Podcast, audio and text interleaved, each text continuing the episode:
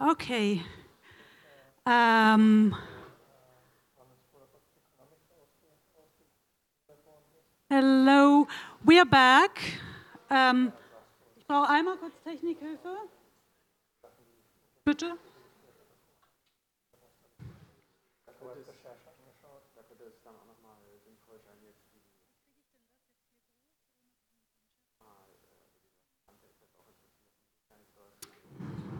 Okay, ich glaube, ihr könnt das jetzt äh, anmachen. Okay, so uh, we're back for our last uh, session for today. Tomorrow we will um, continue with the bar camp and follow up on some of the questions that we were discussing today. But now that's the last session. And we have Becky Bond with us on, um, there she is. Uh, maybe you want to wave also? So, yeah, so we are very, very happy that uh, yeah that we managed to uh, get you with us today, and. Um, Becky Bonchi, uh, you wrote this book about um, uh, rules for revolutionaries and how big organizing changes everything. So we are very, very curious to hear um, your thoughts on that, your experience from the Bernie Sanders campaign, and also how like distributed organizing can really change uh, and really bring social change. And also, maybe you can also say why you think that like passwords should be shared widely. Um, that was one of the things that I read in your book, and I thought that's quite interesting. Um, okay, I'll give the floor to you, um, and then we will have also question and answers, and we will moderate that as well. So, Becky, the floor is yours. Thank you. Oh, thank you. Thank you so much. Um, well, it's really amazing to be talking with you. Um, I'm sorry to be home in San Francisco, California, instead of there with you in Berlin as we had planned. It's because just a few days ago in uh, Washington, D.C., where I was supposed to catch a flight to come to where you are, I unfortunately tripped on a sidewalk and broke my ankle. And so instead of flying from DC to Berlin, I flew back to California, um, where the doctor told me that I could not get on a plane for three weeks. Um, but still, it's an honor to be with you, even virtually, and uh, even if we have to meet across such a great distance. And I really want to thank Judith and the organizers for making it possible for me to appear here via Skype. So uh, here I am in the United States, and I'm going to talk mostly about what's going on in organizing here in the United States. And hopefully, this will be a good basis for a discussion that we can have together. Here in the United States, there is a long-standing conventional wisdom that my country will always be a center or center-right country. And this is a very important backdrop for the kind of big organizing that we're seeing emerge here in the US. And according to this conventional wisdom, and you may experience this too where you are, the left will never be able to govern. So don't even try to run candidates like Bernie Sanders or push for policies like universal health care the only way forward in this view um, is that compromise and incrementalism is what's possible. In our country, capitalism, it can't be questioned under this conventional wisdom, not really. And market based solutions are seen as the only viable options at the national level. Now, according to the neoliberals and the Democratic Party, which is our center left party, which is our only left party, according to those neoliberals, capitalism has to be at the heart of any solutions to the pressing questions of our time, whether it be climate change or healthcare or educational reform. In my country, it is a radical position to say that if you're sick, you should be able to go to the doctor regardless of your ability to pay. The Democratic Party in my country will only say that everyone has a right to purchase healthcare insurance. That's the universal right that we're, that we're fighting for leaders of the party won't yet acknowledge that everyone has a right to health care, that everyone has a right to be housed, that everyone has a right to grow old with dignity. And so that's where my story starts, and it's where we're seeing a lot of other countries actually headed. I hope you are able to turn things around before you get to where we are starting from today.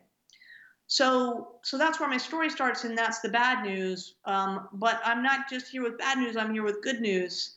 And that news is that the conventional wisdom it's wrong and that the center is shifting left. The 2016 election in the United States radically altered our sense of the scale of change that's possible. And that was in part a result of the Bernie Sanders presidential campaign and the organizing that we were able to pull off at such a large scale. And this isn't just happening in the United States. In 2015 and 2017, Jeremy Corbyn and Momentum, the grassroots force behind his Labour Party leadership fights, they changed our sense of what's possible in the UK. So I'm here to share with you that we believe big change is within reach, and that in the US and in the UK, what's putting change within reach is a new approach to citizen engagement that we're calling big organizing. Now, practitioners of big organizing, from volunteers on the ground to leaders in our political movements, we believe that this new model for organizing it can help us win the change that people so desperately need. For me, this started in the 2016 presidential cycle, where I was a senior advisor on the Bernie Sanders presidential campaign. I joined the campaign in the fall of 2015, a campaign that started in the spring of 2015 because our elections are so long. So Bernie announced his candidacy in the spring of 2015 for an election you know, if he had passed on to the general, would not have happened until November of 2016. So, so we have a very long runway to work with, and that gave us the opportunity to learn a lot of things. And the campaign I learned in, I, that I was able to join in 2015, it wasn't just the campaign of a long shot insurgent. Bernie was an avowed democratic socialist. We didn't have any other democratic socialists at the national level in US politics when he declared. So this was quite a radical thing to call oneself. Now, he started with just under 3% name recognition. That means less than 3% of Americans even knew who he was. And yet he ended up winning 46% of the delegates at the National Democratic Convention. Now, Bernie did not win. And I appreciate that this group of people are willing to give your attention at the end of a long day to someone who's speaking as a loser.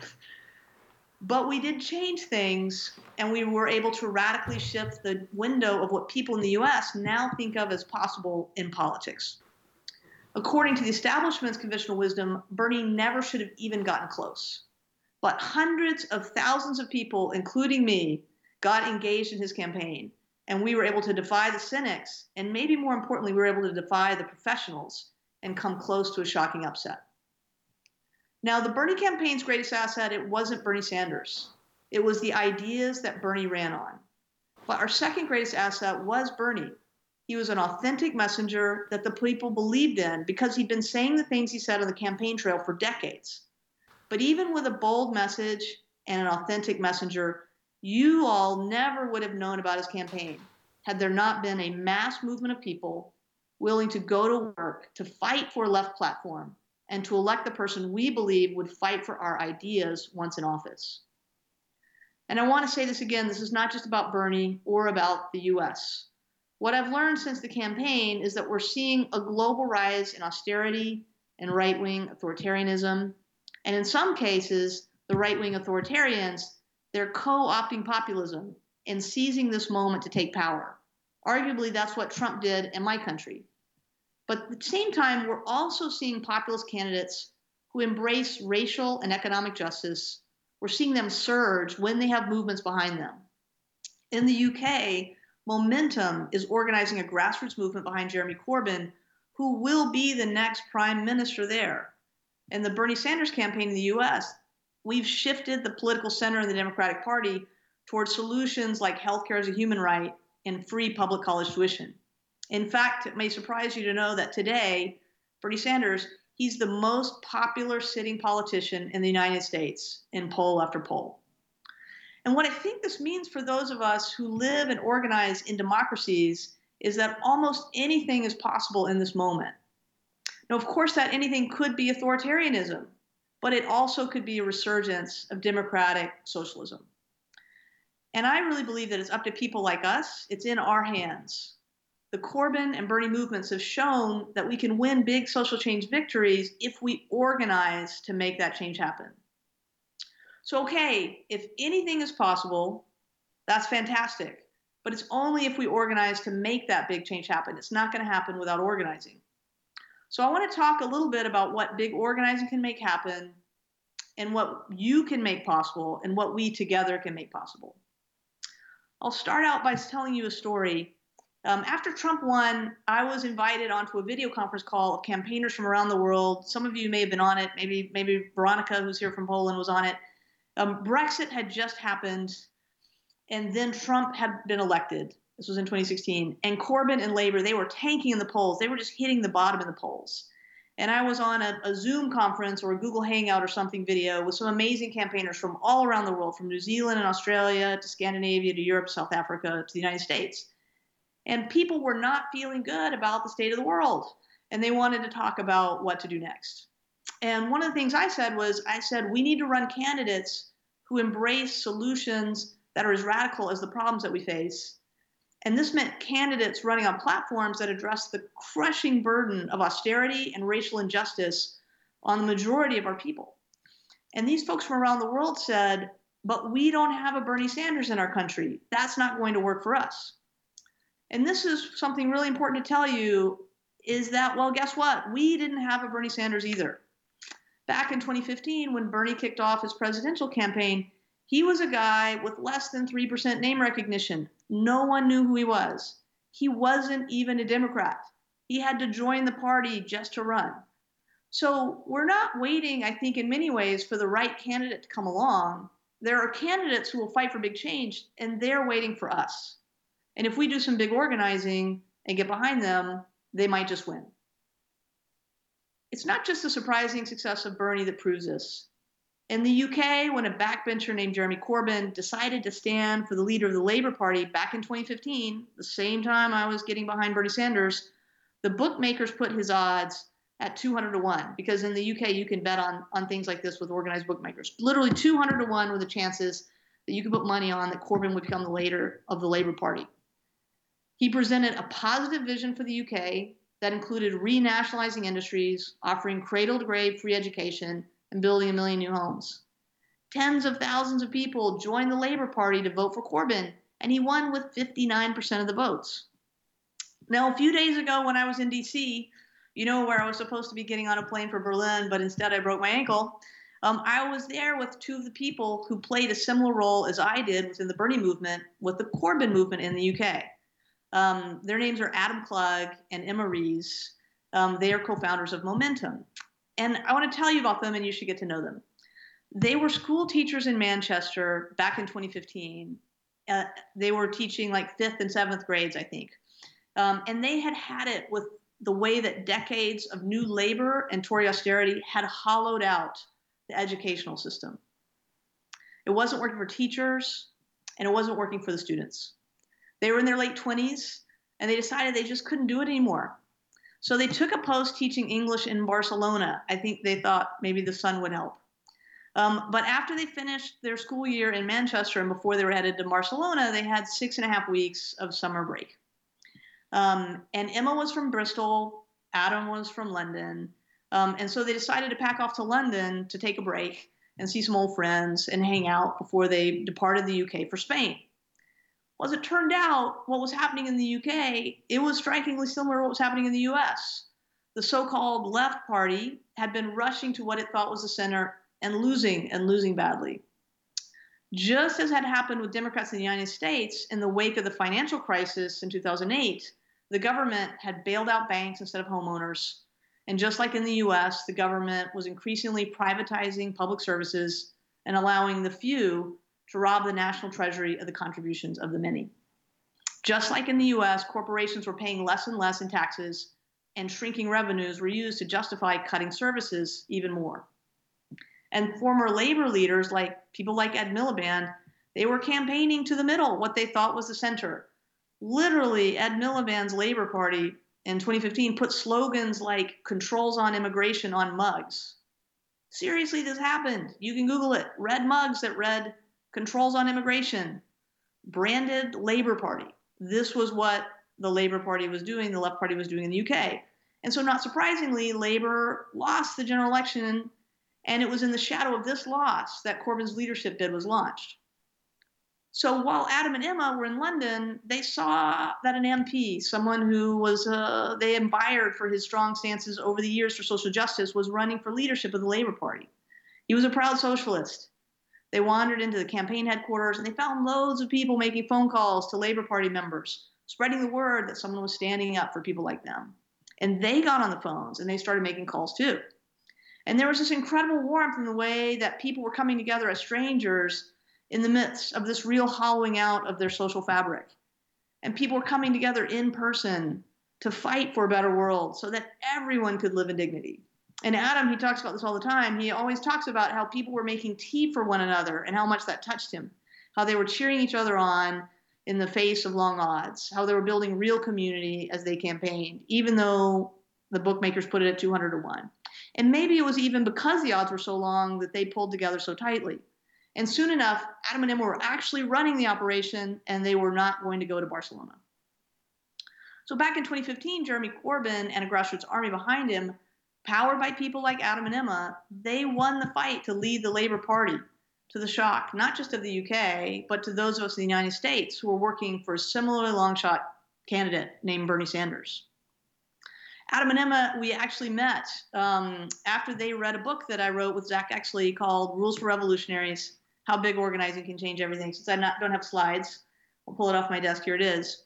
So they we met because they read the book, and they read the book and they were struck by how similar our experiences were on the Bernie campaign and on the Corbyn movement. And so we started talking, and we realized that this international struggle that we're all in together against austerity and authoritarianism, it was playing out in nearly identical ways in both of our countries. In both of our countries, we were seeing people, when given the opportunity, rising up to fight for a different vision of what our society could be. And we've been talking about it together ever since. And I know Adam and Emma would want me to tell you, and we talk about this a lot, that it's not about these old white guys as much as we love Bernie and we love Jeremy. It's about the ideas that they dare to run on. And it's about the movements that are willing to get behind these ideas and these candidates um, when they really, truly contend for power. So, this is a group of campaigners. And so, I want to get to how we did it. Um, and this is why I wrote the book about big organizing with Zack Exley, whom I worked with on the Bernie campaign. We wrote Rules for Revolutionaries because we wanted to share as widely as possible what we learned about how insurgent campaigns with big ideas can take on the establishment and win, about how we can go up against the powerful forces of status quo, and how when we fight for solutions that are as radical as the problems we face, we can take volunteer talent and energy and we can scale up a campaign machine to a size that will put us within striking distance of victory. And this is not just for candidate campaigns, it works in civil society campaigns as well. Now, a really important thing to convey to you is, is what's at the heart of big organizing. And it's this idea at the heart of big organizing, there's this idea that there is a huge but largely untapped capacity in the grassroots that's ready to be called into service. And there are many of us who are willing and able to make big commitments and with the right kind of management and support, that's where the people gathered here come in, right? With the right kind of management supports, our efforts can be scaled in ways that a generation of organizers trained in the Saul Alinsky tradition that focuses on one on ones, on incremental policy goals, and a ladder of engagement can never accomplish. So, how do we tap into this untapped capacity in the grassroots ready to be called into service? Well, any organizer who's got a big goal and a movement to tap into and a plan to win, I believe, can leverage big organizing to achieve astounding results. We've seen it again and again. We can talk to everyone about the big ideas that matter, and we can build a majority who will stand up for change. We can bring back mass participation and make our politics truly people powered and people centered. Now, I'm going to share some of the nitty gritty rules and principles behind big organizing that can help us make that happen. We have 22 rules. Um, I'm going to share today the rules that resonate the strongest with both the Corbyn Momentum movement um, and with the Bernie movement, because I think that I want to show that this is not just about the US, um, and which I think could be put into practice by nearly everyone watching this talk. Um, so we're going to start with the most important rule, uh, and that's that people are just waiting to be asked to do something big to win something big and this isn't just true in the US, this is true of the Corbyn movement. People are just waiting to be asked to do something big to win something big. And the flip side of this is that people are less willing to do something small to win something small. We found people who won't lift a finger for incrementalism, they'll move mountains once you put freedom and dignity on the ballot. And this is as true in the UK as it is in the US, and I would bet it's true in Germany and in your country too. People want to do something big to win something big, even if the odds are long. Okay, the next rule. And these, these rules, we have to have these things together. No one rule works on its own. The next rule, and this goes with being willing to do something big to win something big, we need solutions that are as radical as the problems that we face. All right, we need solutions as radical as the problems we face. The challenges before us today, they are so extreme that the best way forward is to embrace solutions that solve our problems instead of doing what we often do, which is putting at the top of our agenda compromises that simply maintain the status quo. From climate change to mass incarceration in my country to immigration reform, half measures will not do to solve these problems. And if people call these radical solutions idealistic, we have to tell them it's the only practical approach that we can take when the problems are extreme is to propose solutions that will actually solve that problem. The next rule, and I think this one is, is sort of fairly new in how we're doing this organizing, is that we start with a centralized plan and we distribute the work. So the plan is centralized and the work is distributed. One of the things that we learned on the Bernie campaign was just because thousands of volunteers were in motion, it didn't mean we were getting any closer to winning. We had people marching, we had people organizing music festivals, building websites, trending topics on Twitter, but it takes a centralized plan to win to harness and scale volunteer efforts so that all that work can get you closer to victory. And even if what you're going for is a long shot, if that win is credible and you're honest about the odds, and you have roles for, that you can invite people to get to work on for this bold goal, then you have a shot at building a volunteer army. And once you have a volunteer army, so many things are possible. Now, keep in mind that plan, it has to make clear what people can do wherever they are to make a difference because a mass movement is going to demand that the people have a role in achieving the goals that get us to victory. I want to give you sort of an idea of the power of this um, with an example from my own country. So I don't know if you remember the massive women's marches that we had on the weekend that Donald Trump was inaugurated as President of the United States back in January of 2017 social scientists estimated that the count of the people who participated in over 600 women's marches around the world, it was more than 4.1 million people. You even had one in Germany. It was amazing. So we had 4.1 million people around the world, but most of them in the United States. And I just want to say that that's actually double the number of people that we have serving in the US armed forces. That's how many people were marching on one day. So let's say that those 4.1 million people, let's say they average four hours of engagement. I mean, many spent far more, and a lot of them spent a lot of money getting to where they need to be to march. That's 16,400,000 hours of work. Now, if those 16,400,000 hours of work had been spent knocking on doors, you'd only have to go to eight doors an hour to knock on every door in the United States. If that was 16 that, that was 16,400,000 hours of calling, we could call everyone in the country, probably more than once. Now, of course, this is a ridiculous exercise because, you know, some of the doors are miles apart from others, and we don't have a phone number for everyone in the United States. But I'm, I'm trying to give you a picture and you know and, and illustrate this idea that if we can take mass participation from the realm of marching into the work of winning progressive victories a lot becomes possible that we haven't even been considering or trying to do. Okay, the next rule that I'm going to share with you, and this is one that I really only share with fellow organizers, um, is that we need to get ready for the counter revolution, and this probably will include your friends. Um, when I went around the country on the Bernie Sanders campaign, we'd hold mass meetings for people to volunteer. And in the mass meetings, I would always ask the crowd, does anyone here have friends or family who will tell you they are with Bernie on all the issues, but they're not supporting him because they don't think that he can win? And nearly everyone's hand would go up, and it was always an incredibly emotional moment. Now, that's a mild version of what I mean by the counter revolution. The counter revolution goes further than people who say they share our values but don't show up to help when we have a chance to win real change. You should be aware that whenever you try to do something big, or try to do things differently, that there are going to be conflicts. There's going to be drama, And it's going to come from your allies and it's going to come from your friends. At first, they dismiss you, but once you start to show success and it looks like you really might be about to change things, that's when some people you think of as allies and friends, they come down on you like a ton of bricks and the counter revolution begins in earnest. Some signs of the counter revolution that you may have experienced. An elected official who's with you on an issue says, Hey, it's best to keep quiet about that issue because if we talk about it, we might make it worse. Or maybe you have a chance to go over something like a ban on fracking. And at exactly the moment you think you have the most leverage, an environmental group might put a weaker regulations deal on the table and let the politicians off the hook. In the UK, around the time of Donald Trump's election, Jeremy Corbyn was tanking in the polls, just doing terrible. And this was before the general election in 2017 when Corbyn led the party to the biggest swing towards labor since World War II.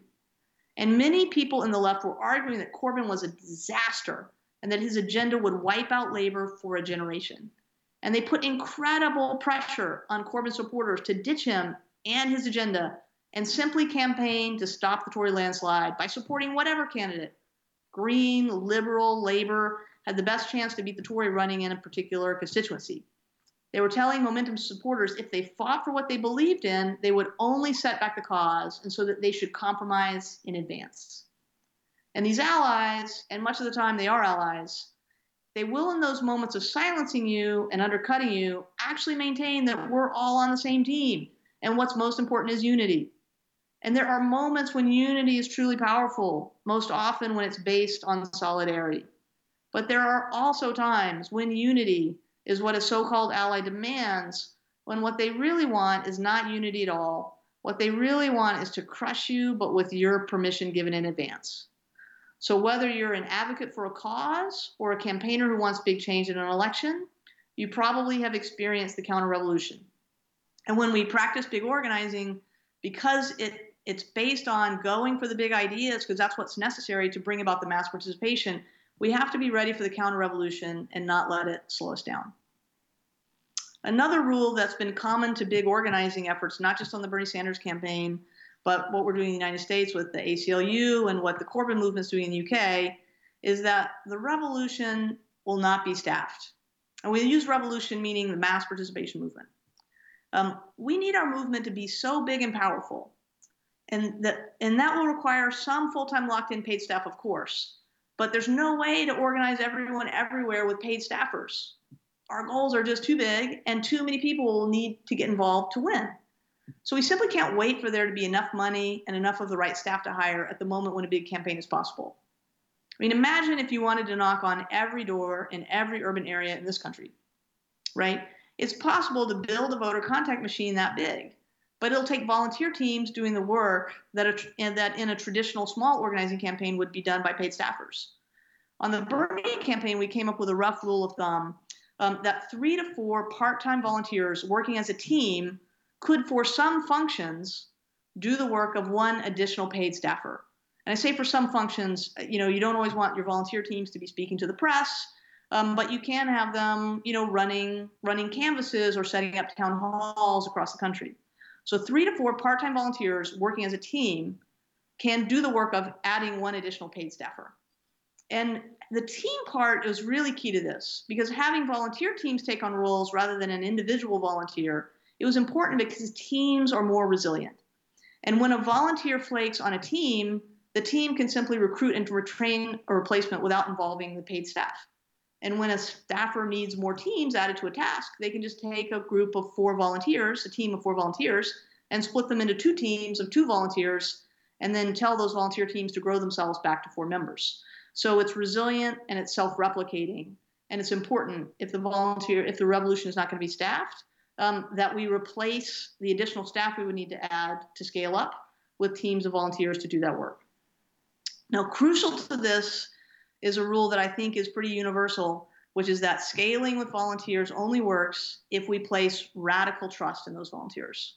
And this, I think, is one that's actually really can be really difficult to do. So to place radical trust in volunteers and and giving away the giving away the passwords that's that's that's part of this. So if you place radical trust in volunteers, we don't have to wait for big NGOs or for establishment politicians to adopt our analysis of what's possible and lead us to that to that end. Um, if we put radical trust in volunteers who are ready to begin the work, we can get going right now.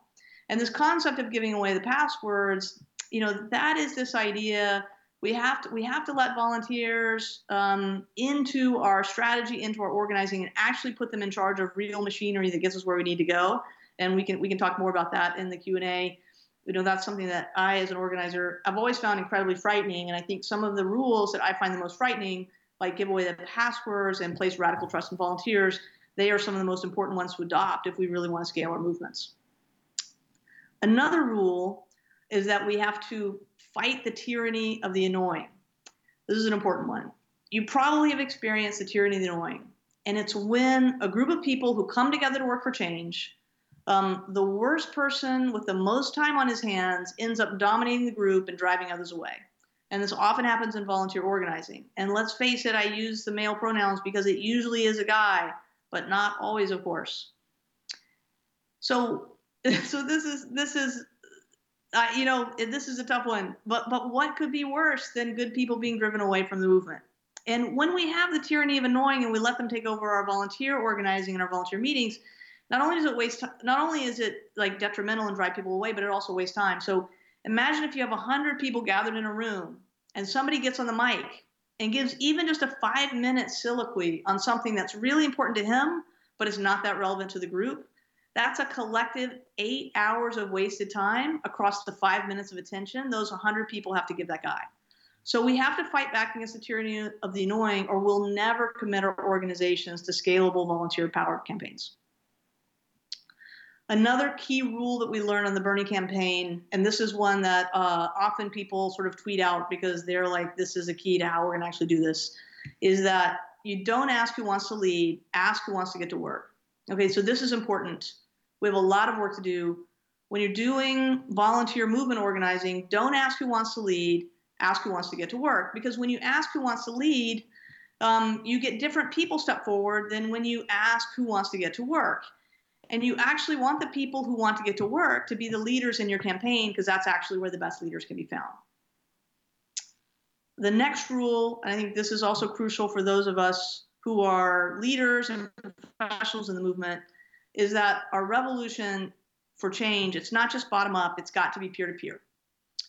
and what I mean by this, it, it, it, it's sort of a corollary of what people like Bernie often say in their stump speeches. Bernie always said, real change, never takes place from the top down, it comes from the bottom up. Um, and in big organizing, we also keep in mind that real change is going to be won through the power of peer to peer organizing of that bottom up to achieve mass participation.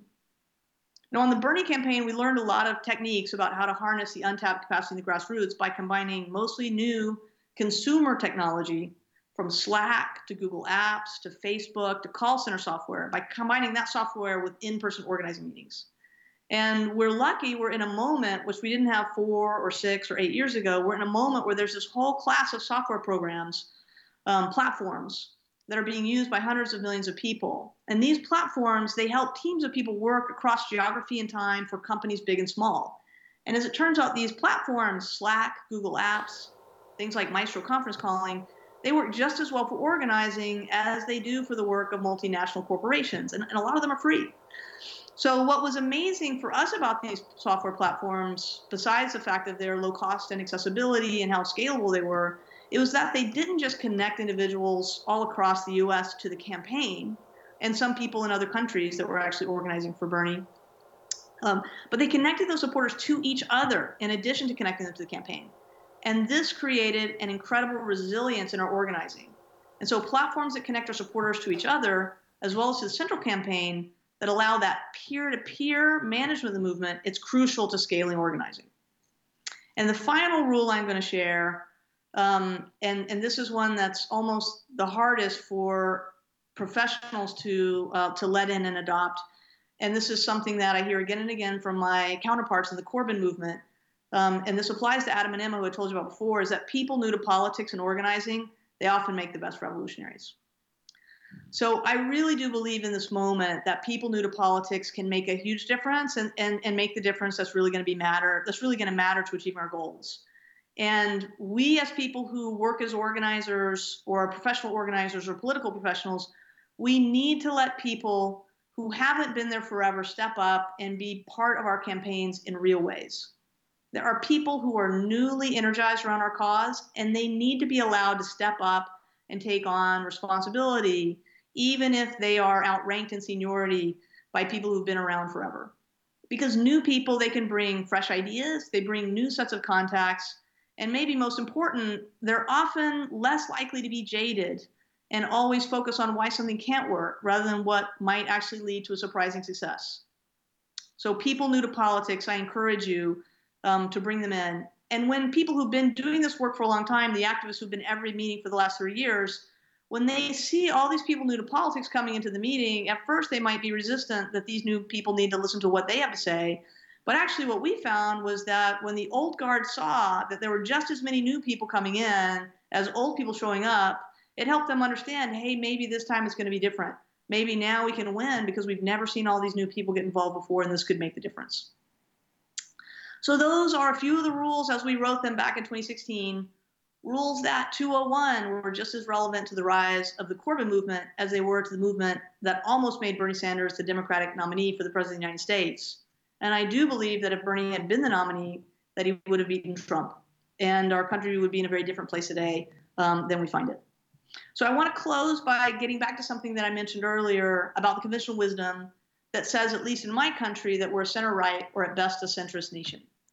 I do believe with all my heart that that conventional wisdom is wrong. I think the conventional wisdom is wrong because it's based in a cynicism that takes for granted that a huge number of people will continue to be tuned out of politics most of the time, or that even if they tune in, they're not actually going to get up and do something to make it be different. The way we flip the conventional wisdom is organizing not just some of the people, but the majority of the people, including those who are just not currently engaged and reaching people with the kind of conversations that break through, it's a huge undertaking. And I believe that big organizing makes a world possible where we can persuade and engage these people. The political center, it's not something that's fixed. In fact, we've been seeing it shift to the right for decades. But in the last few years, it's been shifting in the other direction, even though the elites, the party establishments, and the political pundits seem to have missed this. Maybe it's just something that they don't want to see.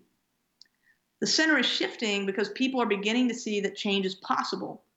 Or maybe simply they're beginning to see that a life with dignity is impossible without change, and so it must be something we make happen.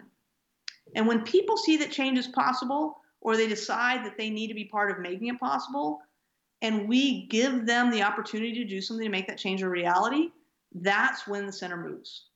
So that's where we are today a decade after the financial crisis, after crushing austerity in my country and others, people are ready to step up and work for new vision, for new politics, for a better life. And they're doing it through collective action, right? Collective action made more powerful through big organizing techniques. And it's up to us to build those opportunities that make it easier for them to get involved and do big things to win big things. Now, of course, mass participation campaigns, that's not something that the Bernie campaign invented. It's not something that Momentum invented in the UK. Most social movements that succeed do so through mass participation of the people. And if we, as people who organize campaigns, can focus our efforts around building structures that enable mass participation, if we can build a politics that's people powered, the center will shift radically to the left towards social justice and will prove that so much more is possible than the political establishment will today admit. So remember, people are just waiting to be asked to do something big to win something big. And to get more people involved, we don't move to the center. We move the center to us. And we do that by striving for the big solutions that can actually solve the crazy big problems that we're facing today. Because let's face it, if we don't solve these problems, who will? The good news is, I think we're more ready than we know. So thank you for everything that you're doing to work for change, and thank you for inviting me to be part of this important conversation.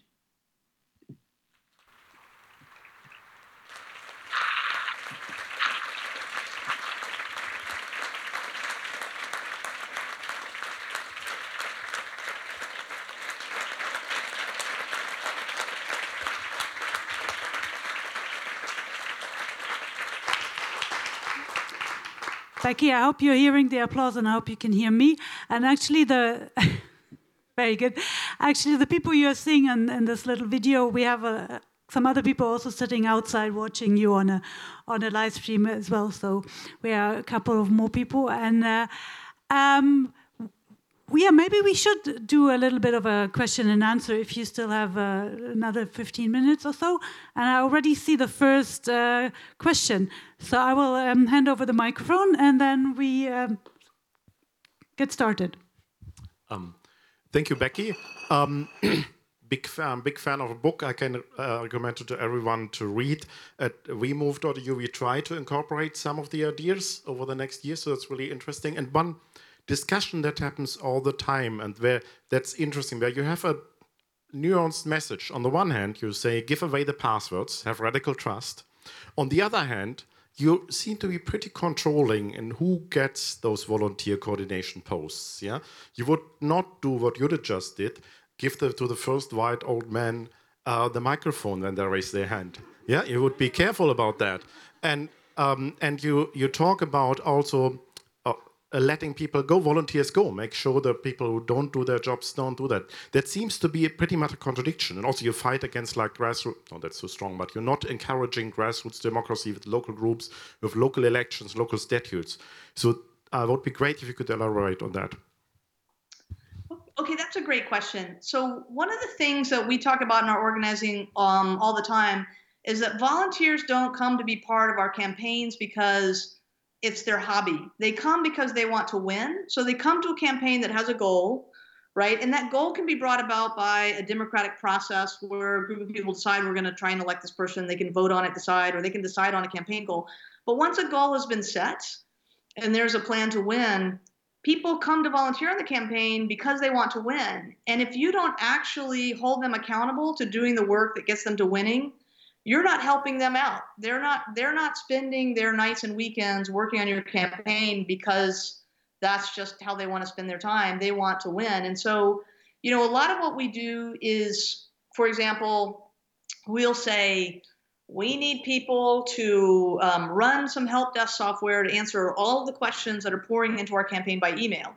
Who can get on a call tomorrow at noon um, on this conference call, and then we'll talk about this task and who can take it on. And so we generally let the first people who volunteer take on a task.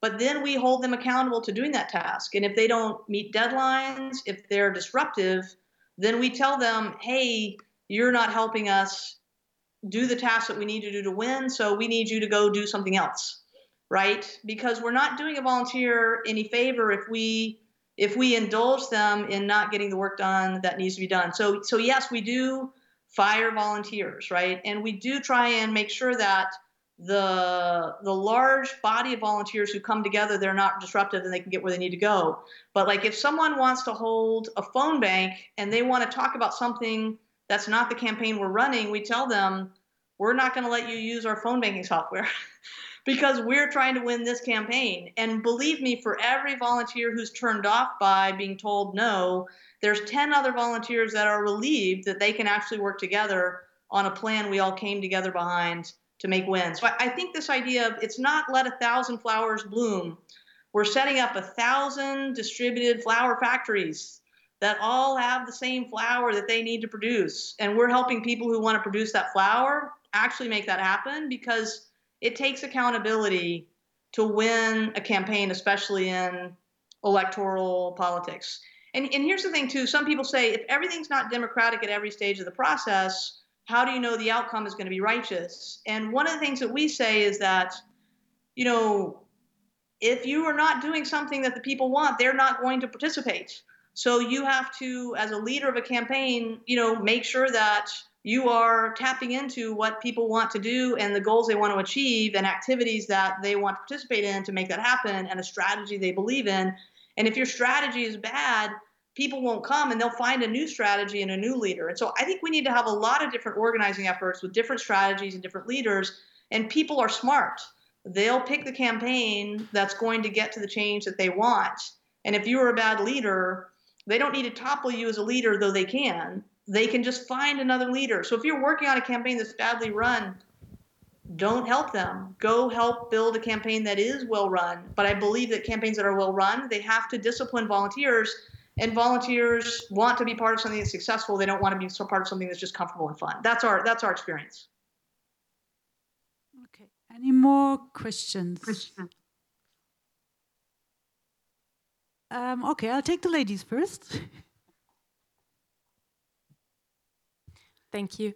Uh, thank you so much for uh, this presentation or, or the talk. It was uh, mind blowing to me, uh, to be honest. Um, thanks for your uh, engagement in a better world. Um, you just said that we need um, new uh, people who are new to politics to engage in our cause.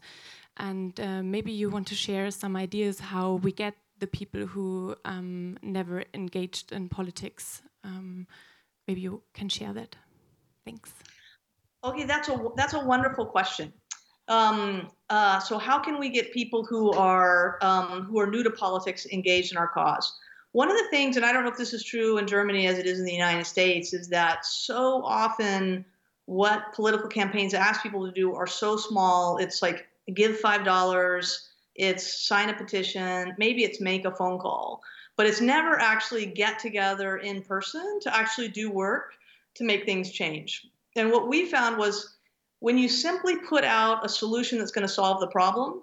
So if you look at how many people volunteered for Bernie Sanders in the primary versus Hillary Clinton in the primary, so many more people came out for Bernie Sanders who'd never been involved in politics because they were never given the opportunity to show up for something which was really the big solution and something that was even if it was a long shot if it was going to win then we would actually get um, we would actually get the change that we voted for and i think one of the things that we don't do often as social society organizations and I, have been guilty of this as someone who's campaigned for um, for uh, social policies is we put forward the policy that might be on the table in government that's only going to get us partway to the solution. And people are really smart. They they see that's not going to solve the problem or make change in my everyday life. And so when we put the big solutions up there that politicians or organizations are often too timid to put out there, and there's really a plan to get there, all these people show up because they say, Yes, I want that too. But an important component of putting that big solution out there is you have to give them a role in getting there. And so what we found was when we said our big goal on the Bernie Sanders campaign was let's make Bernie the president of the United States running on a platform of big ideas. And they said how we're going to get there is we need we need millions of people to vote for Bernie across the country, and we're going to need hundreds of thousands of volunteers to help make that happen.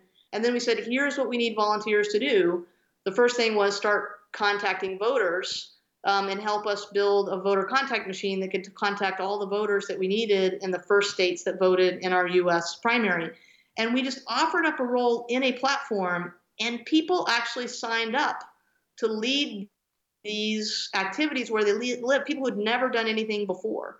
And so when you give people, and we found that we gave people the opportunity to just sign up and create these building blocks where they lived, new people signed up and then the new people that actually led the phone banks or the events where they lived, they actually created events that more new people would want to go to. So when you get new people to lead the events, they create events that are more attractive to people like them that are new. So it's kind of a cycle of things. But if you propose something that's not been asked before, then you'd be surprised at how many people have been waiting to see something that's actually worth it to get involved. And when those people get involved, don't just make them follow the people that have been involved all along in the activities because those people have already proven that they can only draw in a certain number of activists, put those new people in charge of activities, you know what I mean? And that will bring more new people in. That, that's been our experience. Okay, we have time for, I think, another three questions, and I saw two already, so um, somebody else can think of a question if they want to. Um, exactly. Becky, I hope it's okay with you if we just collect those two first, and then you answer, and then we have one more, and then we wrap it up. Okay, Daniel. Hello, thanks for the talk, the keynote.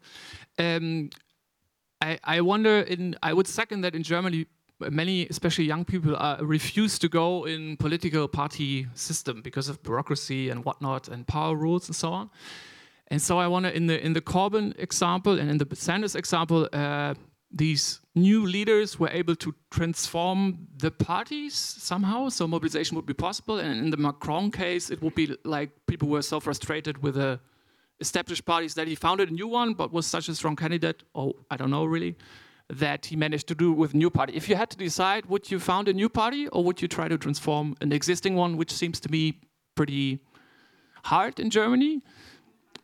And my second, ah, you talked about, I found it, second question, so, uh, um, I found it interesting you said these leaders um, are rather a product of the bottom-up movement than the other way around. So my question would be like, when do they show up? Like, how do you, how do you do that? Is it coincidence or will he come up to Böll stage next year or she, she especially, I hope? Um, is, is there any kind of, what's, what's the ground for that, bottom ground for that? Okay, we go to the other question.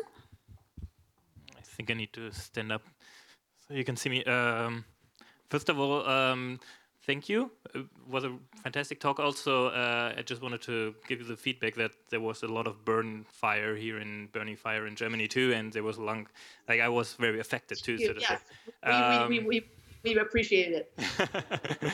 uh, my question is a very similar. Uh, so we have in Germany, we have, um, I mean, the presidential campaigns are really like two men, women, whatever, are running. And in Germany, we have like political parties, and they are far less. Uh, uh, the, the the power, so to say, is far less leading by the leader of the party, and it's it's more like a, uh, the, the parties are much more like diverse, and it's.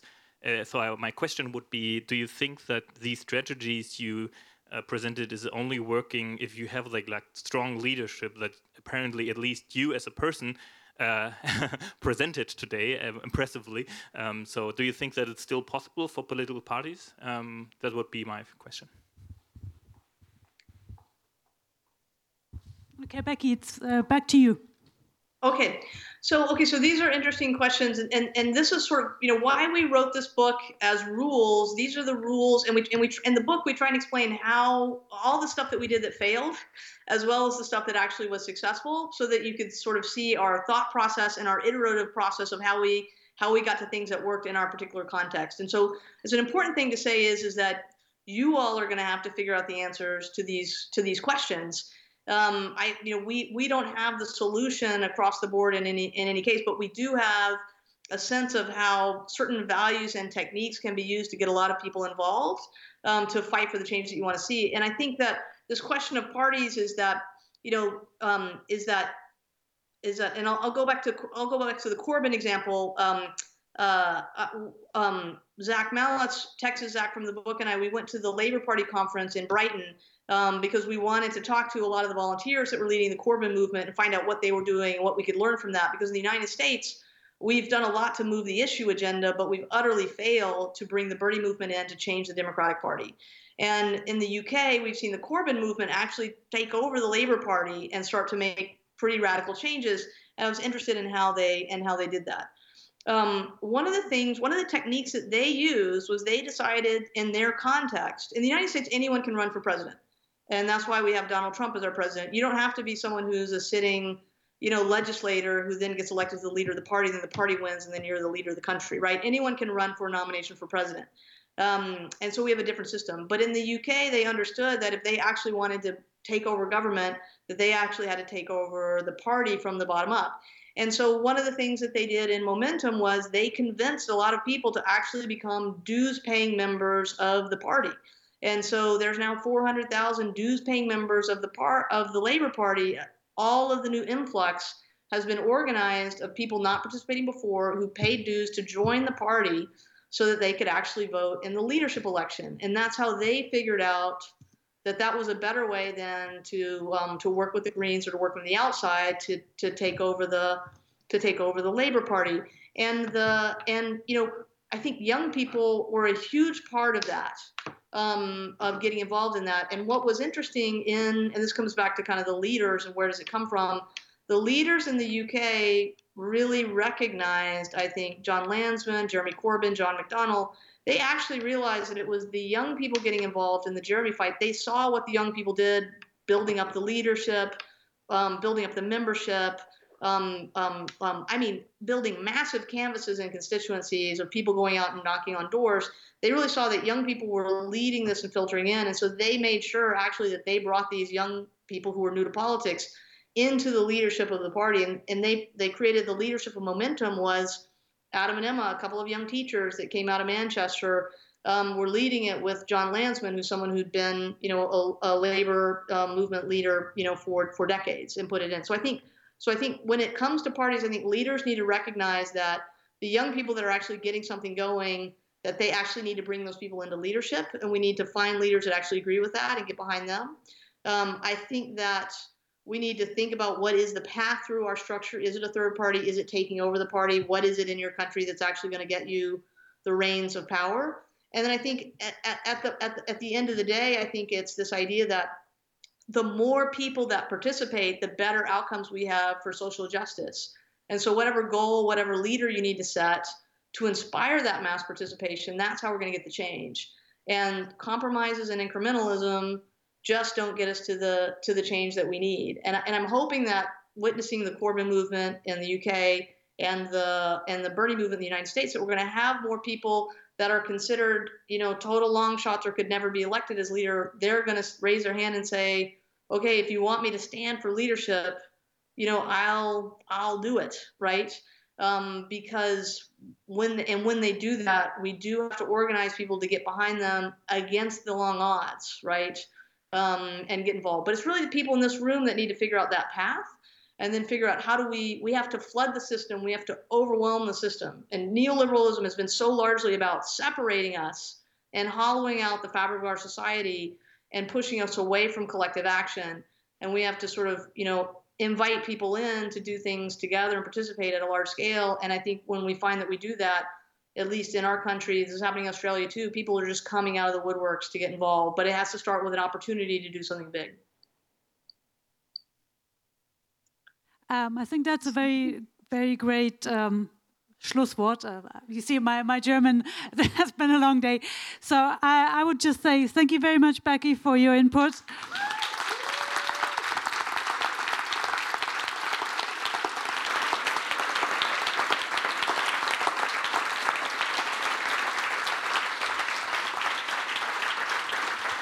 Maybe you could wave. Yes, thank you.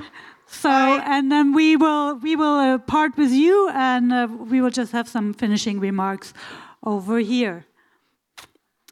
Good. Yes. So, ähm, genau, ein langer Tag, ein langer Tag, äh, vollgepackt. Es gibt noch ein paar kleine, kleine Regieanweisungen. Äh, morgen geht's weiter. Dann habt ihr so ein bisschen äh, habt ihr eine Nacht drüber geschlafen, über all die äh, Eindrücke und Ideen und Gedanken und könnt dann morgen hier frisch äh, um 10 Uhr weiter diskutieren im Barcamp. Barcamp heißt, dass das Programm auch morgen früh hier entsteht. Ähm, das wird dann Robert und äh, ich glaube die Barbara ähm, moderieren. Genau, auf jeden Fall ist es wärmstens zu empfehlen, das Barcamp, oder? Was würdest du sagen? Das, genau, danke. Wir freuen uns darauf, dass ihr es morgen weitergeht mit euren Fragen und ähm, würden euch dazu ermutigen wollen, heute Abend, wenn ihr denn das Gefühl habt, noch etwas von heute wieder aufbereiten zu wollen, morgen in, also wenn, oder wenn es noch Fragen von heute gibt, die morgen früh immer noch präsent sind oder noch viel größer sind, dann stellt sie einfach. Also es geht nicht darum, dass ihr eine Präsentation mitbringt oder einen fertigen Vortrag habt, sondern es geht darum, dass ihr über etwas diskutieren wollt oder dass ihr etwas auf die Agenda hier setzen wollt. Und dafür ist das Barcamp eben morgen der gesamte Tag. Es gibt keinen Input von außen, sondern es gibt den Input von euch. Die Recampaign ist eine Netzwerkveranstaltung. Ihr seid die Recampaign, nicht wir sind die Recampaign, sondern das ist eure Bühne. Und das ist, glaube ich, ähm, sehr passend zu dem, was wir gerade hier gehört haben, glaube ich. Ja, das auch. Und äh, dazu müsst ihr diese Sachen wieder mitbringen. Diese, ähm, also hier hat jemand das verloren. Ich weiß nicht, WWF Julia, ähm, falls sie noch da ist. sonst gibt es ähm, Kollegen, die es genau. Können, Aber genau, also nicht vergessen, die äh, wieder mitzubringen. Äh, es gibt einen kleinen Ausklang, ne? Ja. Morgen braucht ihr die Recoins übrigens nicht. Das ist vielleicht nur noch mal. das hat, ist dann wer andersrum. hat denn überhaupt noch Recoins? Habt hat ihr noch alle, alle, äh, oh. Oh. Also ihr könntet jetzt noch eure Namen und Organisationen kaufen. nur als Angebot. Und sonst haben wir nicht nur Recoins, sondern auch Reprost. Es gibt nämlich gleich unten, das muss man nicht bezahlen. Ihr geht einfach die Treppe runter rechts Und da gibt es das wunderbare Gebräu, was man nicht Bier nennen darf. Und ich habe es doch gemacht. Nein, es ist ein Kräutergebräu. In dieser Form Schafgarbe und Wildkräuter naturtrüb. Und wir beide dürfen schon. Wir dürfen schon, ich habe schon. genau. Äh, ja, da unten, ihr seid herzlich eingeladen. Ähm, es wird dann auch noch erklärt, wenn ihr alle einen Drink habt und da auf den Treppen sitzt, einen gemütlichen kleinen Ausklang, ähm, gibt es auch noch eine kleine Erklärung, was mit diesem Gebräu auf sich hat, wer das macht, wo das hergestellt wird und so weiter. Und in dem Sinne wünsche ich euch einen schönen Feierabenddrink. Danke für den ersten Tag.